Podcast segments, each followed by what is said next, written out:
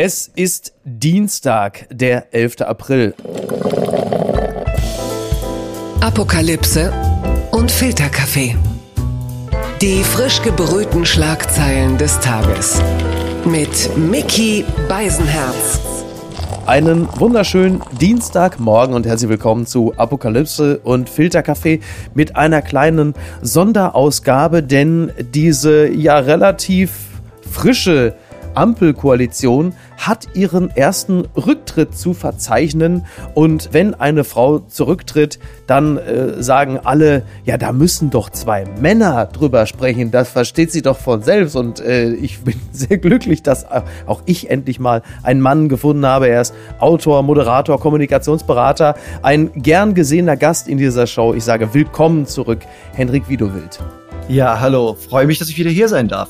Ja, jederzeit, jederzeit, speziell an einem Tag wie äh, dem heutigen. Also, das muss man der Transparenz halber sagen. Wir reden am sehr späten Montagabend. Und gerade eben noch äh, traten Omid Nuripur und Ricarda Lang vor die Kamera, die relativ neuen grünen Vorsitzenden. Und Ricarda Lang sagte, Anne Spiegel, also die ehemalige Familienministerin, hat eine Offenheit an den Tag gelegt, die wir so selten gesehen haben. Äh, das können wir, glaube ich, äh, bestätigen, oder? Ja, also wenn man was Positives sehen möchte, offen war sie nun wirklich. Sie hatte ja auch gehofft, dass sie damit irgendwie gut über die Runden kommt. Ja, ob, das, ob das jetzt gut oder geschickt war, ähm, kann man jetzt am Ergebnis sehen. Offenbar nicht. Die Frage, die sich nicht wenige stellen, ist, ähm, wäre sie möglicherweise ohne diesen öffentlichen Auftritt durchgekommen? Hätte sie ein paar Tage gewartet und wäre eben nicht vor die Kameras getreten in eine Live-Situation, über die sie offenkundig nicht so Bescheid wusste, wie sie es hätte tun sollen, wäre es womöglich ganz anders gelaufen. Das kann ich mir gut vorstellen, weil das, was ja am Ende verfangen hat, war ja dieser, dieses nachgeklappte, dieses, wo sie sagte, so, äh, muss ich das jetzt noch irgendwie abbinden oder so. Ja. Das war ja dann das, was auch viral ging, worüber sich jeder unterhalten hat. Manche haben dann noch abpimpen drin gehört. Ich weiß nicht, wie es dir geht. Ich habe ja. das Wort abpimpen noch niemals gehört. Nein. Aber jedenfalls, da war dann großes Gewese, großes Trara. Und ich habe mich immer gefragt, so warum hat sie nicht einfach ein dürres Statement irgendwo hindurchgestochen oder meinetwegen auch zu Hause mit dem iPhone kurz was aufgenommen, was auch immer. Alles wäre besser gewesen, als zu sagen, so hey, wir rennen jetzt mal vor laufende Kameras und dort machen wir dann einen emotionalen Auftritt. Die Emotion sollte ihr dabei ja auch helfen. Aber ich meine, mhm. solche fürchterlichen Dinge live vor Kamera zu sagen und dann nicht zu wissen, was los ist. Also sie war schlecht gebrieft, der ganze Plan war Mist. Ja, katastrophal. Und ich glaube tatsächlich, mit so einem dürren Statement hätte das was werden können, weil der Inhalt an sich, der erweckt ja durchaus Mitgefühl, auch zu Recht Mitgefühl. Man kann da ja sich auch gut reinversetzen. Ne? Also äh, wenn man mhm. irgendwie solche Konfliktsituationen erlebt hat, denkt ja auch so, Mann, das ist kein leichtes Ding und wer weiß, was da los war. Vielleicht hatte das seine Rechtfertigung, dass sie da vier Wochen abwesend sein musste. Aber all diese Gedanken stellten sich gar nicht mehr, weil es diese Bilder gab. Und die Macht der Bilder und Kommunikation ist ja nicht nur äh, in dieser Zeit äh, besonders wichtig. Was ich unter anderem neben vielen anderen Dingen sehr bemerkenswert fand, war dieser Hashtag, ja, ich weiß, Twitter ist nicht repräsentativ für ganz Deutschland, aber Twitter ist sehr repräsentativ für Twitter, dass dieser Begriff abpimpen dann auch noch plötzlich trendete, weil viele Leute statt abbinden, was ich von vornherein immer gehört habe, dass man jetzt das Wort abpimpen reinwarf, um ihr zusätzlich zu unterstellen, dass da auch eine unglaubliche Berechnung ist, dass man die eigenen Worte jetzt noch Pimpen, den Begriff abpimpen kannte ich übrigens genauso wenig wie du. Ist das nicht auch ein Beleg dafür, dass den Leuten, wer auch immer die Leute sind, es nicht reicht, das zu bewerten, was eh schon da ist, sondern man muss noch einen draufsetzen, um nochmal zusätzlich der Person noch mehr äh, Kälte und Zynismus unterstellen, wo das in diesem Maße ja überhaupt nicht der Fall gewesen ist. Ja, das fand ich total faszinierend. Als dieses Wort das erste Mal aufploppte, dachte ich auch, da meint jemand böse. Und dann hat ein Juristenkollege von mir ähm, dazu kommentiert und hat gesagt, nee, nee, ich höre da wirklich abpimpen. Und habe ich auch gefragt, so, mhm. ja, aber gibt's das Wort denn oder kennst du das irgendwie? Ja, nee, aber das klingt ganz genauso. Und das erinnerte mich an so ein Phänomen, ähm, was mal vor ein paar Jahren rumging. Da hat jemand äh, mit so ganz viel Rauschen einen Sound abgespielt und hat dabei auf zwei verschiedene Wörter gezeigt. Das eine war Aha. Green Needle, der Ausdruck Green Needle, und der andere Ausdruck war Brainstorm. Also zwei völlig unterschiedliche Wörter. Und wenn du bei diesem völlig Rauschen, anders, ja. völlig, wenn du bei diesem Rauschen dann auf das eine Wort und das andere geguckt hast, hast du jeweils wirklich diese verschiedenen Wörter gehört, mhm. hinter diesem ganzen ja. Gegruschel. Und ich glaube tatsächlich, genau das haben wir hier erlebt. Und wer da natürlich reingeht und sagt so, ja, die Spiegel, die ist doch so PR-versessen und benutzt so Anglizismen und sowas, abpimpen, ja klar, die abpimpen gesagt. Die kennen dann vielleicht den Ausdruck abbinden gar nicht, den wir kennen aus, der, aus dem Mediendeutsch. Ne? Mhm. Das ist ein ganz tolles Phänomen, wo man sehen kann, wie Leute auf ihre eigenen Vorurteile reinfallen. Ne? Ich persönlich bin fest überzeugt, sie hat abbinden gesagt, weil ich dieses andere Wort nicht kenne und auch das hier einfach bestens passte. Aber ich glaube, die anderen haben es wirklich geglaubt und nicht nur gesagt, ich denke mir jetzt was aus und, und hetz da mal mit, sondern die haben wirklich geglaubt, die Anne Spiegel hat jetzt abpimpen gesagt. Was ein bisschen an das anknüpft, was ja ähm, der Anstoß der ganzen Thematik war, da man als Umweltministerium, dem sie ja vorstand in Rheinland-Pfalz, nicht rechtzeitig reagiert hatte, als die ersten Campingplätze da äh, in Rheinland-Pfalz schon abgesoffen hatten und man dann im Nachhinein sehr beschäftigt damit gewesen ist zu sagen, wir müssen jetzt unbedingt ein Wording finden, in dem wir jederzeit vor allem gewarnt haben und immer buchstäblich vor der Welle waren, plus das Ganze muss auch noch gegendert werden. Und das war jetzt vielleicht dann genau der berühmte Tropfen, der das Ganze zum Überlaufen brachte, dass sie dann auch noch sagte, man muss das Ganze jetzt abbinden. In all dieser Unfähigkeit und der ehrlichen Angefasstheit, die man natürlich auch gesehen hat. Aber das ist, glaube ich, auch das, was man ihr zuerst vorwirft, dass das Management der Krise nicht gut gelaufen ist. Denn der familiäre Aspekt ist ja durchaus ein nachvollziehbarer. Ja, genau. Also man kann ja schon fragen, müssen es dann jetzt vier Wochen wirklich sein und muss man danach noch die Unwahrheit sagen über die Teilnahme einer Kabinettssitzung? Ich glaube, daran kann man sich dann schon erinnern, ob man in der Kabinettssitzung per Zoom dabei war oder nicht. Das sind schon sehr gravierende Sachen, die da falsch gelaufen sind. Davon unterscheiden würde ich aber das, wofür ich sie damals auch so ein bisschen in Schutz genommen habe, wenn man das so bezeichnen möchte, als dann diese, diese internen Chats zitiert wurden und dann hieß es so, ja, mach mal ein Wording oder Anne muss irgendwie äh, eine gute Rolle haben oder sowas, was man da alles hören konnte, wo dann große Empörung war, natürlich befeuert auch durch die Union. Ähm, das sind aber so Sachen, die schreibt man sich nun mal in solchen Leitungsstellen. Mhm. Äh, da geht sowas hin und her. Und natürlich gehört es völlig normal dazu, dass man sagt, okay, man muss jetzt eine Rolle finden für die Ministerin. Also es gibt jetzt überall, willst du sagen. Das ist jetzt genau. nicht typisch für, in Anführungsstrichen, die Grünen, sondern es ist halt natürlich, Nein. zieht sich durch alle Parteien. Genau, ja. also dass man da noch das Gendern macht, ja gut, das setzt natürlich irgendwo die Krone auf, aber ja, mein Gott, wenn du nun mal eine Regel hast, dass du deine Pressemitteilung genderst, dann kann ich auch verstehen, dass die Chefin dann sagt so, denk bitte daran zu gendern. Also das alles finde ich nicht verwerflich. Die Unwahrheit zu sagen und eben vier Wochen, vier Wochen mhm. abzuhauen in so einer Situation, das finde ich dann doch viel gravierender. Das ist übrigens auch etwas, was Kolleginnen wie zum Beispiel Ann-Kathrin Büsker vom Deutschlandfunk hat auch nochmal sehr deutlich äh, darauf hingewiesen, also als Frau, das unterstreiche ich an dieser Stelle dick, da dieses Thema äh, über allem ja auch schwebt, sagte auch, nee, Leute, bitte vergesst nicht, was Aweiler für die Leute da bedeutet hat. Da sind 134 Menschen gestorben. Da haben ganz viele Menschen ihr Hab und Gut und Verwandte verloren. In dieser Phase vier Wochen zu verschwinden, das ist nicht mal eben ein Familienurlaub. Das darf man wirklich nicht vergessen vergessen. Ich glaube, das muss man auch nochmal dick unterstreichen, äh, dass das halt eben nicht ein normaler Fall ist, sondern wirklich eine in Anführungsstrichen Jahrhundertkatastrophe, die uns vermutlich jetzt bald jedes Jahr begegnen wird, aber das nur am Rande. Trotzdem haben ganz viele junge Politikerinnen vor allen Dingen heute geschrieben, na herzlichen Glückwunsch. Ähm, das war heute so ein Tag, an dem tausende junge Frauen sich entschieden haben, nicht in die Politik zu gehen. Klammer auf, vielen Dank Friedrich Merz. Ja, ist es jetzt die Schuld von Friedrich Merz, was heute passiert ist?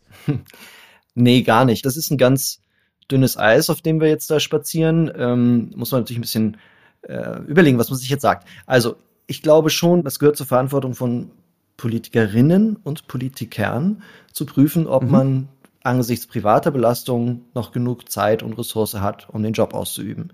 Das auf jeden ja. Fall. Wenn man jetzt sagt, so, äh, ja, das führt dann ja dazu, dass Frauen keine stressigen Positionen mehr bekleiden können, dann halte ich das für Unsinn, weil äh, dasselbe könnte man ja nun genauso passieren. Und auch der müsste dann ja sagen, ähm, wenn ich mich jetzt um meine Partnerin kümmern möchte, die krank ist oder wo sonst irgendwas gerade los ist, dann äh, ziehe ich mich zurück. Und wir haben ja nun Beispiele ähm, genug, wo das auch passiert ist. Ne? Äh, Müntefering. Allerdings am Ende eines politischen Lebens, muss man auch dazu sagen. Klar, war definitiv einfacher sozusagen, in Anführungsstrichen für ihn, trotzdem natürlich hochrespektabel. Steinmeier ist auch so ein Beispiel.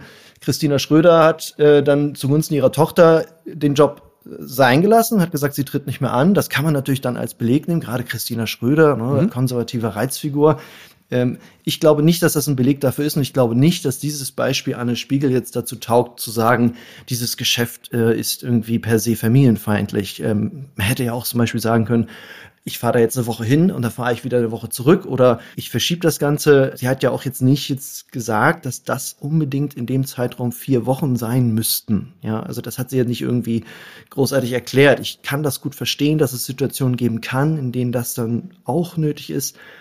Aber dann muss sie, wenn sie schon die private Schatulle sozusagen öffnet, müsste sie auch sagen, okay, das musste jetzt vier Wochen sein. Und ehrlich gesagt, da kann ich mir jetzt kein Szenario so richtig vorstellen. Aber das ist ein ganz heikles Terrain, weil man da ja sozusagen ja. die privaten Erwägungen einer anderen Person, über die man ja an sich gar nichts weiß, ähm, nachvollzieht und bewertet, das mag ich nicht so gerne. Aber ich denke, eine mhm. grundsätzliche Fehleinschätzung lag zugrunde und deswegen, das ist jetzt kein Gender und auch kein äh, Berufsvereinbarkeitsthema. Ja, an dieser Stelle möchte ich gerne mal dran erinnern, dass äh, Katja Suding gerade eben ein Buch geschrieben hat, Reißleine. Katja Suding, relativ frisch aus der Politik ausgeschieden und in diesem Buch schildert sie ja, wie hart es ist, in der Politik zu sein, äh, sich sogar wider Willen ähm, in den Konkurrenzkampf zu begeben, auch teilweise mit miesen Tricks und, und faul zu spielen und auch wie hart es ist, als Frau in der Politik sich durchzusetzen. Mhm. Daran fühlte ich mich gerade heute an einem solchen Tag erinnert.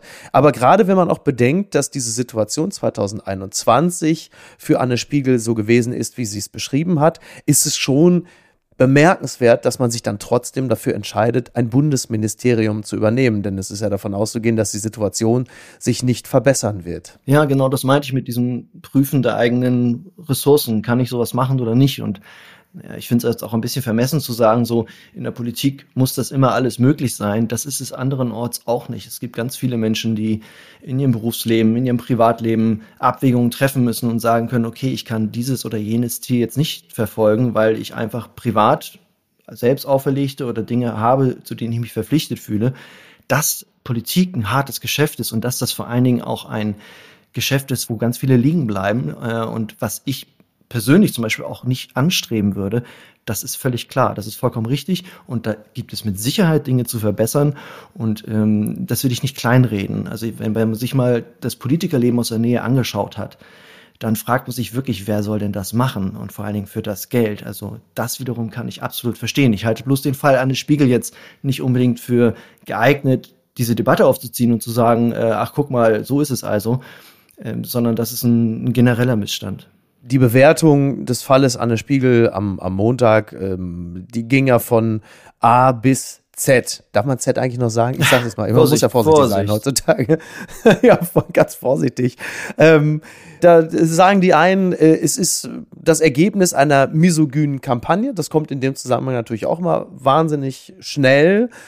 Auf der anderen Seite könnte man ja auch sagen, ist das nicht eigentlich die ultimative Gleichberechtigung, dass eine Frau jetzt halt eben auch ganz normal an ihren Fehlern gemessen wird und dann zurücktreten muss? Oder haben äh, die Seehofers und Spahns dieser politischen Landschaft uns auch so entwöhnt davon, dass jemand einfach mal Konsequenzen aus dem eigenen Handeln zieht und zurücktritt, dass wir das einfach gar nicht mehr kennen. Ja, es wurde ja auch viel an, an Andi Scheuer erinnert, dieser, dieser Tage. Äh ja, der trendete heute ja so heftig, dass er selber kurz Angst hatte, er müsse zurücktreten. der war ja, ja völlig geschockt. Was ist denn da los? Ja, also ich glaube, wie gesagt, das ist keine Kollision der Welten, der alten Männerdomäne Politik und des alten sozusagen Unions Politikstils, wie man ihn von früher noch kennt. Ich meine, immerhin haben ja die Grünen angeblich, zumindest so die Berichterstattung, Anne Spiegel selbst gedrängt, es doch bitte sein mhm. zu lassen. Sie schrieb ja in ihrem Statement dann auch, äh, sie hätte sich dem politischen Druck gebeugt oder hätte wegen des politischen Drucks jetzt den Rücktritt äh, erklärt also ich weiß nicht, ob das ein Signal ist, weil sie kommuniziert ja so schwierig und holprig, dass ich nicht genau sicher bin, ob das jetzt ein Signal an die eigene Partei sein sollte oder ob ihr das irgendwie so rausgerutscht ist. Ja. Aber jedenfalls, da gab es auch Druck aus der eigenen Partei. Und das ist für mich ein Indiz dafür, dass das jetzt nicht so ein Kulturclash ist oder so etwas, sondern das ist einfach eine Entwicklung, die so geschlechtsunabhängig und parteiunabhängig getroffen werden musste. Das wäre bei der CDU passiert, das wäre bei der SPD passiert und das passiert jetzt auch bei den Grünen. Die Fallhöhe ist vielleicht ein bisschen größer und die Häme ist natürlich größer, weil, ne, wie du sagtest, Frau und Grüne, Da geht's natürlich rund im Internet, wenn man sich da die drunter Kommentare anschaut, Klar, egal unter, unter welchem Beitrag, da wird einem einfach nur übel. Ja, absolut. Ist sie nicht letzten Endes ähm, wie prominente Vorgänger, Vorgängerinnen daran gescheitert, dass sie diese berühmte Salamitaktik angewendet hat? Das wir zum Beispiel von Christian Wulff kannten wir das. Äh, Ursula Heinen-Esser ist jetzt das letzte Beispiel, die ähm, Umweltministerin ja. von NRW. Ist es nicht am Ende eigentlich in erster Linie das? Ist es nicht ein Fehler, der sich immer wiederholt, dass man nicht von vornherein sagt, Leute, so war es, das sind die Tatsachen, sondern es ist eigentlich immer eher der Umgang mit dem Fehler. Und das erleben wir doch fast jede zweite Woche. Ja, das ist jetzt wieder die These, hätte sie sozusagen, wenn sie sich vor die Kameras gestellt hätte und gesagt hätte, okay, folgendes, ähm, da gab es ein familiäres Problem, ähm, ich musste jetzt vier Wochen in Urlaub, ich war währenddessen kein einziges Mal in der, in der, in der Kabinettssitzung, auch nicht per Fernschalte, ähm, goodbye. Das hätte dann geklappt, ich glaube es nicht. Jetzt zu sagen, das war ein Performance-Fehler, ein Performance-Rücktritt, ähm, habe ich so meine Schwierigkeiten. Eine Salamitaktik ist ja nicht immer falsch. Ne? Also äh, wenn man gleich mit allem um die Ecke kommt, kann das auch deutlich lauter krachen. Aber wie gesagt, wenn sie jetzt statt dieses Live-Videos und dieser Bilder, die sie produziert hat, einfach nur eine dürre Entschuldigung versendet hätte, dann hätte sie später vielleicht sortierter vor die Kameras treten können, wenn sie vielleicht auch ein bisschen mhm. besser vorbereitet ist und hätte das vielleicht noch schaukeln können. Allerdings, wann soll denn der Zeitpunkt gewesen sein, um jetzt sozusagen von Anfang an das Pflaster abzureißen? Ne? Das ist ja so ein bisschen so die Theorie. Einfach schnell abreißen und dann geht es irgendwie. Wann, wann hätte der Zeitpunkt sein sollen? Das frage ich mich. Was ich übrigens gar nicht kapiert habe, und vielleicht kannst du mir das mal erklären, man hat ja eine interne Krisensitzung gehabt, als es nach Ursula Heinen-Essers Rücktritt um das Thema Urlaub während der Flut, danach, davor, währenddessen ging. Und dann gab es eine Krisensitzung. Und in dieser Krisensitzung hat Anne Spiegel ihrerseits immer noch nicht erzählt, dass sie vier Wochen im Urlaub war. Entschuldige bitte, wieso fällt denn das keinem auf, dass die Umweltministerin von Rheinland-Pfalz vier Wochen im Urlaub ist, rund um die Flut? Das, das, das hat mich total überrascht und tut es immer noch. Das hat ich auch gesehen. Irgendwer hatte das aufgeworfen und gefragt, so, sag mal, fällt das nicht irgendwie auf? Oder habe ich es bei dir gelesen? Ich bin nicht gerade nicht ganz sicher, aber ich habe es schon gelesen, diesen Einwand. Ja, Jonas Scheible hatte das als erster geschrieben und dann habe ich irgendwann noch mal einen Thread gelesen, in dem es vor allen Dingen um diese Krisensitzung ging, ja. in der sie es immer noch nicht erzählt hatte, aber auch niemand gefragt hatte, weil es offensichtlich niemand bemerkt hat. Ja, man hat ja als Politiker ein beschäftigtes Leben und äh, ich glaube schon, dass man sich eine Weile wegducken kann. okay. Vier Wochen ist, finde ich, eine ganz beachtliche Rund um Leistung. Flut? Also äh, das ist schon äh, knallig. Ähm, aber wenn sie da abgeschirmt wird, also ich finde es auch sehr bemerkenswert. Aber muss auch gestehen, ja. wiederum, aus eigener Erfahrung weiß ich auch, ich habe da auch ab und zu vor mich hingewurschtelt und dachte dann, wo ist eigentlich die Ministerin gerade? Und äh, hieß es, okay, gut, die ist jetzt in Bayern oder, äh, oder sonst wo. Also man ist ja nicht immer so nah an ihr dran. Wobei in so einer Krisensituation und in meinem früheren Job ähm, im Justizministerium hatte ich ja auch mal äh, Situationen, in denen es dann wirklich knallte, wusste man eigentlich schon recht genau, wo die Frau sich gerade äh, aufhält. Insofern ja, rätselhaft. Wirklich rätselhaft. Vielleicht kommt ja irgendwann auch nochmal Malu Dreyer, die Ministerpräsidentin von Rheinland-Pfalz, um die Ecke. Von der hat man bislang vergleichsweise wenig gehört. Die SPD ihrerseits äh, hat auch nicht so viel von sich verlautbaren lassen. Olaf Scholz hatte ihr ähm, am Vortag noch das vollste Vertrauen ausgesprochen. Also es merkelt an dieser Stelle jetzt auch schon ganz heftig bei Scholz. Kaum ist das Vertrauen ausgesprochen, ist die Ministerin weg. Ähm, ist man bei der SPD möglicherweise auch gerade nicht so besonders laut, weil man immer noch Manuela Schwesig äh, in Mecklenburg-Vorpommern als Ministerpräsidentin hat. Und man denkt, ah, vielleicht nicht ganz so laut brüllen, weil sonst kommen zu viele Leute um die Ecke und sagen, sag mal, wann will die jetzt eigentlich mal abtreten? Das ist eine mögliche Theorie bei diesem Scholz-Move habe ich mich auch gefragt, wieso, wieso sagt er jetzt irgendwie, ich halte an ihr fest und zwei Stunden später tritt sie zurück. Ich könnte mir vorstellen, dass es vielleicht auch wusste, dass es vielleicht so ein eleganter Weg war, weil Scholz jetzt auch beschädigt daraus geht, weil er da so ein bisschen orientierungslos wirkt. Also ich kann das nicht genau erklären, ehrlich gesagt, warum die SPD da jetzt so ähm, so agiert, wie sie agiert. Aber sie macht jedenfalls keine gute Figur und Scholz wirkt wieder mal, und das zahlt ja bei ihm auch auf eine gewisse Vorgeschichte ein, als Getriebener, jemand, der nicht die Lage im Griff hat. Und da sammeln sich halt so ein paar Sachen an jetzt. Ne? Also äh, ja. wir haben die Impfdebatte, wir haben die Ukraine, wo er jetzt gerade ein bisschen Rückenwind gewinnt, aber vorher immer so eher als zögerlich, zauderlich dastand, auch vor unseren europäischen Partnern. Und äh, jetzt halt diese Personalie, die er jetzt auch nicht gut gehandelt hat. Ähm, ja, sieht im Moment nicht so wahnsinnig gut aus. Nee, der April ist wirklich nicht sein Monat, das kann man tatsächlich sagen. Also die, die Impfpflicht und jetzt das Thema. Bevor wir gleich nochmal ganz kurz auf Scholz kommen, noch ein, äh, ein Wort zu dessen ärgstem Widersacher. Friedrich Merz hat aber heute dann doch schon ein ganz kleines Fläschchen geöffnet, oder? Ja, das glaube ich schon wahrscheinlich ein Pilz oder so. Ich weiß nicht, was, was Merz zu trinken beliebt, aber äh, als Sauerländer wird er wahrscheinlich einen Feldins trinken. Ja, so. ja. Aber Merz ist auch so ein Typ für Zigarre, ne? Merz ist so ein Zigarrenmann, oder? Der, wenn er so eine Siegeszigarre raucht, ne? Sowas. Ja, kann gut sein, aber dann sehr heimlich, also hinter verschlossener Tür, weil er will ja einen neuen Stil pflegen und er will ja jetzt nicht mehr so. Ist ja Mittelschicht. Ja. er möchte auch ganz gerne ähm, staatstragend rüberkommen und anständig und so, trotzdem harte Opposition. Also ich glaube, wenn er, wenn er da eine Flasche geköpft hat, dann hat er vorher zugesehen, dass die Vorhänge zu sind. das ist wahrscheinlich bei März aus vielen Gründen gar nicht verkehrt. Dieser Olaf Scholz, äh, was kann der eigentlich von Robert Habeck lernen? Oh Gott, sehr viel. Ähm, Robert Habeck ist ja im Moment der Posterboy der Kommunikation der politischen, der hat ja eine Zeitenwende eingeleitet im Grunde. Ne? Also damit, dass er alles erklärt, dass er äh, sich da vor diese äh, Kameras stellt, wie so ein YouTube-Star, ähm, der perfekt in die Kamera sprechen kann, der seine ganzen Zweifel nach außen kehrt. Dem passieren auch nicht mehr so viele schiefe Metaphern, habe ich den Eindruck. Da hat er sich auch irgendwie ja. gewandelt. Äh, er kriegt auch nicht mehr so viel durcheinander. Wir erinnern uns früher, Pendlerpauschale hat er einmal irgendwie ins Klo gegriffen und mhm. wurde dafür irgendwie, ja, wurde, wurde monatelang dafür ausgelacht. Ist vorbei. Also jetzt ist er derjenige, der es kann und der gut kommuniziert und der seine Dilemmata nach außen trägt und damit der Zeiten, wenn er letztendlich ein Gesicht gibt. Also wenn er nicht gerade irgendwie Minister wäre, dann würde ich sagen, äh, würde er jetzt irgendwie einen Wirtschaftswenden-Podcast beim NDR moderieren.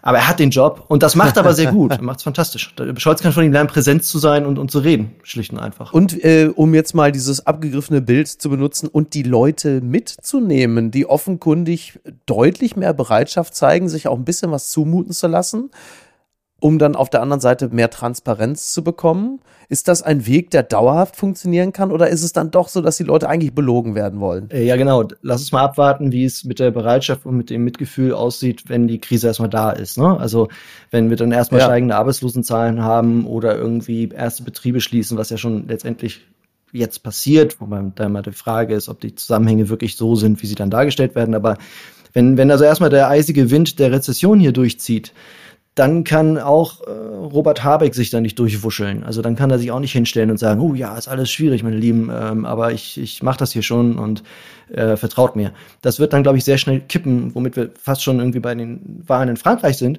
wo wir ja auch erlebt haben, die wesentlichen wirtschaftlichen Dinge waren dieses Kaufkraftgedöns, obwohl die Kaufkraft dort gestiegen ist, wo dann gesagt wurde, wir, wir haben hier äh, Migration und äh, das kostet alles zu viel Geld und die blöde Globalisierung.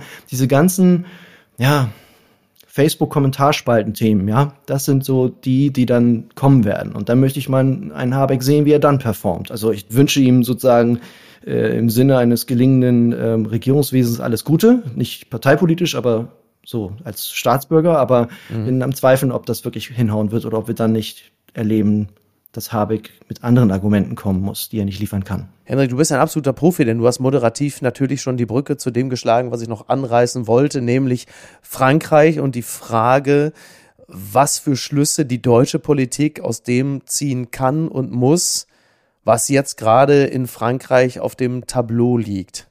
Ich sage Tableau, weil Frankreich. Ja, du bist eben auch ein Profi, ja. Angenommen, man hätte hier noch nicht nach Frankreich geschaut, was nicht stimmt, weil die Gelbwesten-Thematik ist, glaube ich, in, in der deutschen Politik so ein richtiges Menetekel. Also die, die denken da sehr oft dran. Ähm, aber wenn man jetzt gar nicht irgendwie was kapiert hätte, dann müsste man sich angucken, was ist denn da schiefgelaufen. Und ähm, Emmanuel Macron wird ja vor allen Dingen deshalb kritisiert, ich gebe jetzt die Meinung anderer wieder, weil ich wirklich kein Frankreich-Experte bin, aber dass er eher abgehoben aufgetreten ist. Und ich habe ihn lustigerweise 2017 mal porträtiert. Und daran musste ich gerade denken. Ich habe jetzt eben nochmal geguckt was ich da eigentlich geschrieben hatte und wie das war. Und da hatte er hier das Audimax in der HU besucht. Und er war damals ja noch Kandidat und uninteressant, sonst hätte ich auch nicht drüber schreiben dürfen. Und dann äh, fing er so an und sprach erstmal nur, nur Französisch. Und alle saßen da und rutschten auf ihren Stühlen rum und sagten, was soll das denn jetzt hier? Und dann sagte er, ja, und das, das kennen Sie so von meinen Landsleuten, die sprechen gern Französisch, aber ich werde lieber verstanden. Und dann sprach er noch einen Satz auf Deutsch und dann machte er den Rest auf Englisch. Und alle waren natürlich begeistert, ja, also akademisches Publikum, äh, lachten und so, ja, die dummen Franzosen, die können nur Französisch und so. Und jetzt gucke ich mir das an und denke so, ja, deswegen ist es schiefgelaufen. Ne? Arrogant gegenüber den mhm. eigenen Leuten, sich nur mit elitären Leuten unterhalten. Also ich mache das jetzt sehr plakativ natürlich, aber ja, unterm. Strich ja. scheint das eine der großen Schwierigkeiten gewesen zu sein, dass er nicht mit den Leuten auf dem platten Land sprechen konnte, dass er das Arbeitermilieu nicht irgendwie abholen konnte und für die ja, keine Politik gemacht hat, will ich gar nicht sagen. Das mag ich nicht beurteilen und außerdem kam es darauf gar nicht an. Stichwort Kaufkraft, ja. Also man konnte einfach behaupten, der macht nichts für die. Und weil das so aussah und weil er so elitär daherkommt und er ist ja auch ein wahnsinnig erfolgreicher, eloquenter Mensch und er sieht auch noch sehr gut aus, Total. das schafft einen Spalt.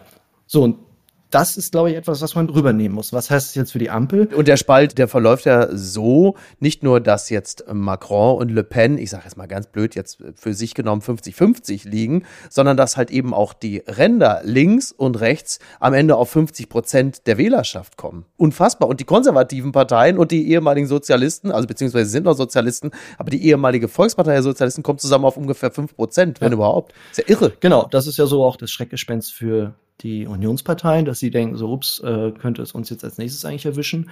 Die SPD denkt darüber jetzt wahrscheinlich nicht so sehr nach, aber auch die war ja mal in der Situation, wo wir alle gesagt haben, so, wie lange gibt's die eigentlich noch? Und äh, also das kann ganz schnell gehen, aber gerade so dieser Gestus, dieses Abgehobene, das schlummert hier auch überall. Und wann immer ich irgendwie in, teilweise meine Leserpost gucke oder äh, irgendwie bei Facebook mal rumgucke und da die Kommentare lese, denke ich so, Mist, haben wir nicht auch so eine Debatte? Es gab doch jetzt gerade eine Studie zu dem Thema Scheindemokratie. Ich habe die Zahlen jetzt nicht im Kopf, aber es war relativ erschütternd, die äh, sinngemäß jedenfalls darlegte, dass die Menschen das Gefühl haben, sie können gar nicht mehr mitbestimmen. Aber wie gesagt, das wissen die jetzt amtierenden Politiker auch ganz genau. Aber das muss man wirklich beachten und sich überlegen, wie kriegen wir das hin? Und dann ist eben so eine Anne Spiegel und äh, grüne Gender-Debatten und sowas, das ist für sowas natürlich totales Gift. Und da muss man wirklich darauf hoffen, dass die einen Sound finden, der auch nicht durch Lindner bestimmt wird, sondern eben durch, ja, letztendlich eine gute alte Sozialdemokratie vielleicht. Aber jedenfalls etwas, was verspricht, wir schützen euch vor Digitalisierung, Globalisierung, Rezession, Inflation, alles, was da jetzt gerade auf uns zukommt und wir tun was für euch. Und wie man das macht, das ist echt eine Riesenaufgabe und da habe ich jetzt wirklich kein Patentrezept. Ja, wir gucken uns einfach mal an, wie die Dinge sich äh, weiterentwickeln. Äh, zunächst einmal in Frankreich am 24. April, dann ist die Stichwahl und dann blicken wir mal auf alles das, was infolgedessen noch geschieht und das besprechen wir dann äh, in einer äh, der nächsten Folgen, zu der ich dich natürlich herzlich einladen will. Sehr, sehr gerne. Wir haben uns für eine Viertelstunde verabredet. Eine halbe ist draus geworden, aber das äh, ist, glaube ich, für alle zu verkraften, glaube ich schon. Ich danke dir ganz herzlich und äh, wünsche dir noch einen schönen Tag und äh, bis bald. Mach's gut. Ciao. Danke, Miki. Bis bald. Ciao. Tschüss. Apokalypse und Filtercafé ist eine Studio Bummens Produktion mit freundlicher Unterstützung der Florida Entertainment. Redaktion Niki Hassania. Executive Producer Tobias Baukhage. Produktion Hanna Marahiel. Ton und Schnitt Lara Schneider. Neue Episoden gibt es immer montags, mittwochs, freitags und samstags. Überall, wo es Podcasts gibt. Stimme der Vernunft und unerreicht gute Sprecherin der Rubriken Bettina Rust. Die Studio Bummens Podcast-Empfehlung. Hallo, ich bin Jan Müller. Seit 2019 mache ich meinen Podcast Reflektor. Es geht um Musik und um die Geschichten hinter der Musik. Ich selbst spiele bei Tokotronic. Ich weiß, was es bedeutet, Musik zu machen, in einer Band zu spielen, Alben aufzunehmen und auf Tour zu sein. Ich kenne alle Facetten, die sich mit diesem Beruf verbinden. Drama und Euphorie. Und genau darüber spreche ich mit meinen Gästen bei Reflektor. Was verbindet uns? Was unterscheidet uns? Reflektor gibt euch einen Blick hinter die Kulissen der Musikwelt, den ihr sonst nirgendwo bekommt. Die Liste der Menschen, mit denen ich bereits sprach, ist lang. Deichkind, Campino, Jens Rachut, Doro Pesch, Judith Holofernes, Casper, Igor Levitt, Haftbefehl, Esther Bejarano, Charlie Hübner und viele, viele mehr. Am 14. März ist die Winterpause zu Ende. Dann geht es weiter mit neuen Gästen, jeden Freitag. Ich freue mich drauf und ich freue mich auf euch. Wer nicht so lange warten möchte, der kann sich im Club Reflektor ganz besondere exklusive Folgen anhören. Hört gerne rein bei steadyhq.com. Music is a healing force of the universe. Reflektor, der Musikpodcast. Wir hören uns ab dem 14. März. Euer Jan Müller.